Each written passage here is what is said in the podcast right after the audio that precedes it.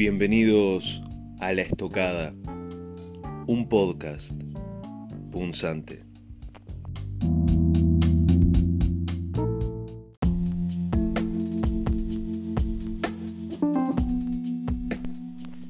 El juez subrogante del juzgado de lo contencioso administrativo de cuarto turno, el doctor Alejandro Recarey, intimó a la presidencia de la República al Ministerio de Salud Pública, a la Administración de Servicios de Salud del Estado y al laboratorio Pfizer a que presenten una importante cantidad de información relacionada con la compra de vacunas anti-COVID y con la composición química de las mismas.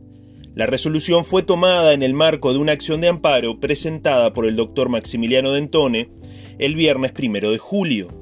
El decreto emitido por el magistrado exige la siguiente información a lo largo de 16 puntos. La presentación de copia certificada de todos y cada uno de los contratos de compra de las llamadas vacunas anti-COVID que haya suscrito, posea o simplemente estén a su alcance en su versión completa, así como también cualquier otra negociación o acuerdo conexo que se manifieste si dichos instrumentos han contenido cláusulas de indemnidad civil y o impunidad penal de los proveedores, respecto de la ocurrencia de eventuales efectos adversos de los fármacos adquiridos. En caso de que la respuesta sea afirmativa, se, deberá transcribir textualmente las cláusulas en cuestión. Brindar amplio detalle acerca de la composición bioquímica de las denominadas vacunas contra el SARS-CoV-2, COVID-19, que están siendo suministradas actualmente, en especial la destinada a la población menor de edad.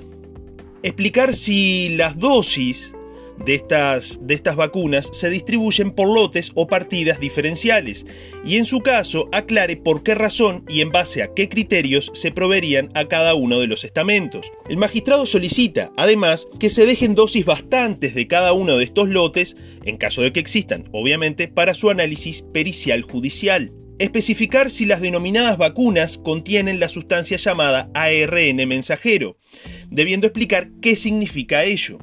En particular, aclarar qué consecuencias terapéuticas o extraterapéuticas, adversas o no, pueden comportar para la persona con ella inoculada. Informar sobre la posible presencia de óxido de grafeno en las llamadas vacunas que están a disposición de la población. En la misma línea, el tribunal exige que se diga si obra en su conocimiento que dichas vacunas contengan o puedan contener elementos nanotecnológicos. En caso de que la respuesta a estas preguntas sea negativa, deberá presentarse pruebas científicas respecto a la ausencia de tales elementos. Certificar si las sustancias contenidas en las llamadas vacunas suministradas en Uruguay son experimentales o no deberá exponerse con fundamento y detalle si están aprobadas por la Agencia de Medicamentos y Alimentos de Estados Unidos, la FDA, u organismo equivalente según los protocolos usuales. Se deberá puntualizar si cuentan con algún otro tipo de permiso de emergencia y en caso afirmativo, especificar quién lo otorgó, con qué garantías y en base a qué normativa. El tribunal exige, además, que se responda si el fabricante y o proveedor o bien alguna instancia académica o gubernamental, nacional o extranjera, hayan admitido, de la forma acreditable que fuere, el carácter experimental de las mencionadas vacunas. Presentar información completa y actualizada sobre lo que científicamente se sabe y no se sabe sobre la efectividad de las llamadas vacunas y sus posibles efectos posteriores a corto, mediano y largo plazo, incluyendo eventuales efectos adversos. Suministrar las cifras oficiales que demuestren la incidencia negativa o positiva de la llamada vacunación en la cantidad de contagios y muertes con diagnóstico COVID, desde el inicio de la pandemia hasta la fecha manifestar si se han hecho estudios tendientes a explicar el notorio aumento de fallecimientos por COVID-19 a partir de marzo de 2021, así como también si se posee información científicamente respaldada al respecto. Detallar la cantidad de fallecidos en Uruguay con diagnóstico COVID-19 desde el inicio de la pandemia, el promedio de edad global, cuántos fallecieron por COVID y cuántos con COVID. Demostrar científicamente si la condición de no vacunado entraña peligro sanitario para el conjunto de la población. En caso positivo, se requiere la determinación y demostración del grado de peligrosidad y la razón que explique por qué, de ser eventualmente así, la vacunación no habría sido ordenada con obligatoriedad. Se deberá informar si tanto el vacunado como el no vacunado contagian por igual, o, si se considera que lo hacen en magnitudes diferentes, explicar cómo sería esto y en qué proporciones, todo debidamente acompañado de elementos que permitan probar lo que se afirme aclarar las razones de la imprevisión de consentimiento informado con relación a los, a los actos componentes de lo que desde el gobierno se presenta como campaña de vacunación. Detallar, con nombres y apellidos, la identidad de los técnicos profesionales que han dirigido y dirigen la referida campaña, o bien han brindado asesoría a cualquier nivel, aportando los datos necesarios para su posterior citación. Se deberá puntualizar además si alguno de ellos integra alguna organización gubernamental o paragubernamental extranjera, o si ha trabajado para alguna de ellas en la forma que fuere, o, en su caso, revista en alguna empresa multinacional con giro de atención a la salud o trabaja en su beneficio de cualquier modo. Se deberá a su vez detallar en caso positivo los nombres personales y organismos o empresas involucrados. Exponer si se han estudiado terapias anti-COVID alternativas. En caso negativo, se deberá aclarar por qué no se exploraron esas salidas. En caso positivo, se deberán dar los resultados investigativos, dando cuenta de si se usaron aquellas en Uruguay o no. Y para esta última opción, se deberán aportar las razones que se habrían tenido para descartarlas agregando si le consta o no que se hayan utilizado en otros países con éxito, aún relativo o no. El magistrado aclara que la información exigida deberá ser suministrada de manera íntegra y completa. En caso de que exista dificultad para confeccionar la respuesta a alguno de los puntos detallados, el tribunal exige que se aclare cuáles revisten dicha complejidad y se haga constar cuándo podrán presentarse las correspondientes respuestas.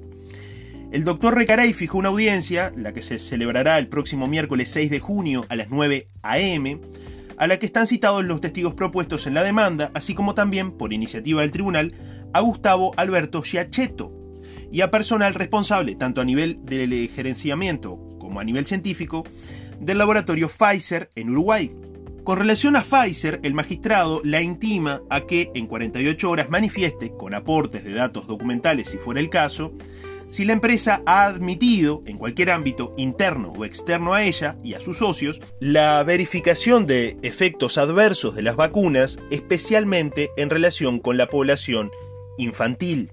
En lo personal entiendo que esta acción naufragará muy probablemente en segunda instancia, es decir, cuando los organismos demandados apelen la resolución de primera instancia, la que seguramente será favorable para el accionante, teniendo en cuenta la actitud que tomó el magistrado en el decreto ya mencionado y analizado. La jurisprudencia nacional sostiene que el amparo es una vía excepcional que solo procede cuando no existe otro remedio judicial idóneo y emerja claramente la ilegitimidad manifiesta del acto, hecho u omisión que motiva la acción en cuestión. La exigencia de la ilegitimidad manifiesta tiende, en el sistema de la ley 16.011, que es la norma que regula la acción de amparo, por un lado a restringir el uso de la vía excepcional del amparo y por otro resulta un requisito necesario en un proceso de conocimiento tan breve, a efectos de no decidir en él cuestiones susceptibles de mayores debates, y que, por lo tanto, merece ser resuelta en un proceso de conocimiento ordinario, más largo y con mayores instancias procesales. El artículo primero de la Ley 16.011 establece expresamente lo siguiente, cito, Cualquier persona física o jurídica, pública o privada, podrá deducir la acción de amparo contra todo acto, omisión o hecho de las autoridades estatales o paraestatales, así como de particulares que en forma actual o inminente, a su juicio, lesione, restrinja, altere o amenace con ilegitimidad manifiesta, cualquiera de sus derechos y libertades reconocidos expresa o implícitamente por la Constitución, con excepción de los casos en que proceda la interposición del recurso de habeas corpus.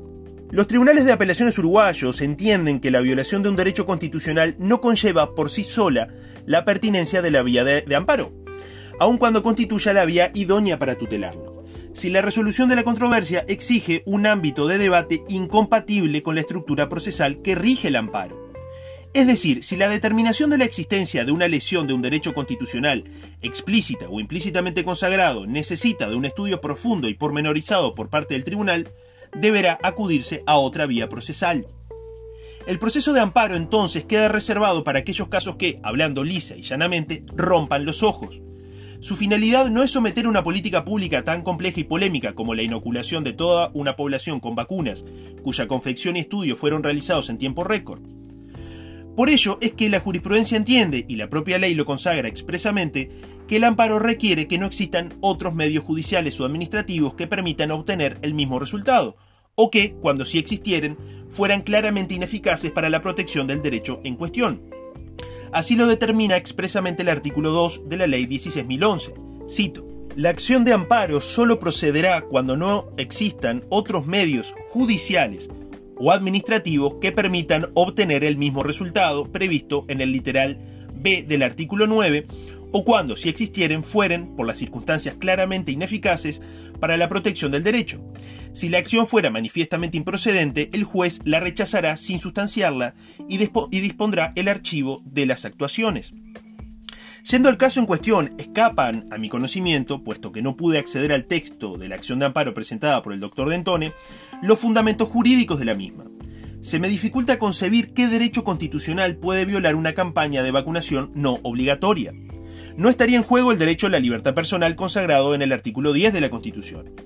Podría estar en cuestión tanto el derecho a la vida como el derecho a la salud en caso de que los componentes de las vacunas anti-COVID sean nocivos o experimentales. No obstante, el carácter técnico-científico de la discusión torna inviable la resolución del asunto mediante una acción de amparo, por las razones antes mencionadas.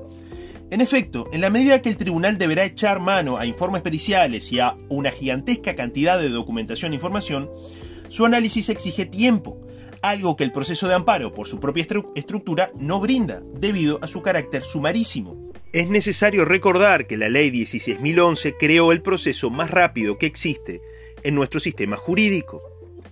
Por otro lado, el proceso de amparo no, les otorga a las sentencias un alcance general, puesto que las mismas solamente se limitan al caso particular y concreto. Por ende, el juez Recarey no podrá paralizar con éxito ninguna campaña de vacunación. A lo sumo podrá resolver que el actor, el doctor Dentone, tiene derecho a no ser vacunado, facultad que ya posee. Por ende, la resolución tomada en este proceso concreto carecería de eficacia. Ahora bien, esta acción de amparo puede ser entendida como una herramienta para lograr dos objetivos extraprocesales.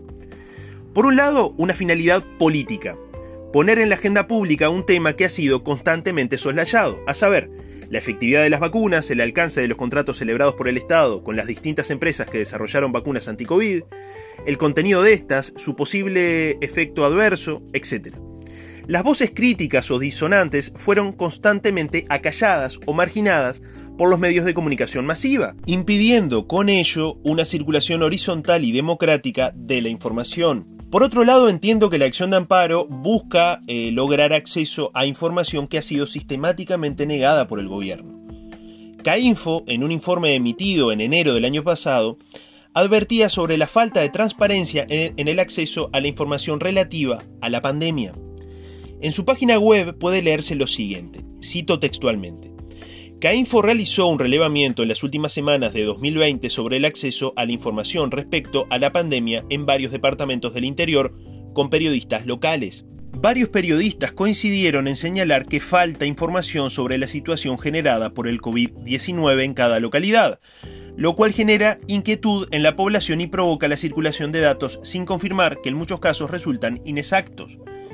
Asimismo, las autoridades de la salud en algunos departamentos se remiten a los datos generales que entrega el Sistema Nacional de Emergencias, sin una desagregación territorial, y luego no están disponibles para ampliar la información a los trabajadores de los medios. No hay que olvidar que a principios de enero del 2021, la Comisión de Salud del Senado, que recibió al ministro Daniel Salinas y al secretario de la Presidencia Álvaro Delgado, sesionó en forma secreta al momento de hablar sobre las gestiones para la compra de vacunas contra el COVID-19. El secretismo y la opacidad contribuyen a que se genere un clima de desconfianza que termina desembocando en procesos judiciales de diversa naturaleza. Y es saludable que así sea. La población tiene derecho a saber qué vacunas se compraron, qué componentes tienen, en qué se ha gastado el dinero del fondo COVID, cuáles son los efectos adversos de las vacunas, etc. Esperemos que la información exigida por el doctor Recarey nos permita conocer cómo manejó este gobierno la crisis sanitaria. Hasta la próxima edición de La Estocada.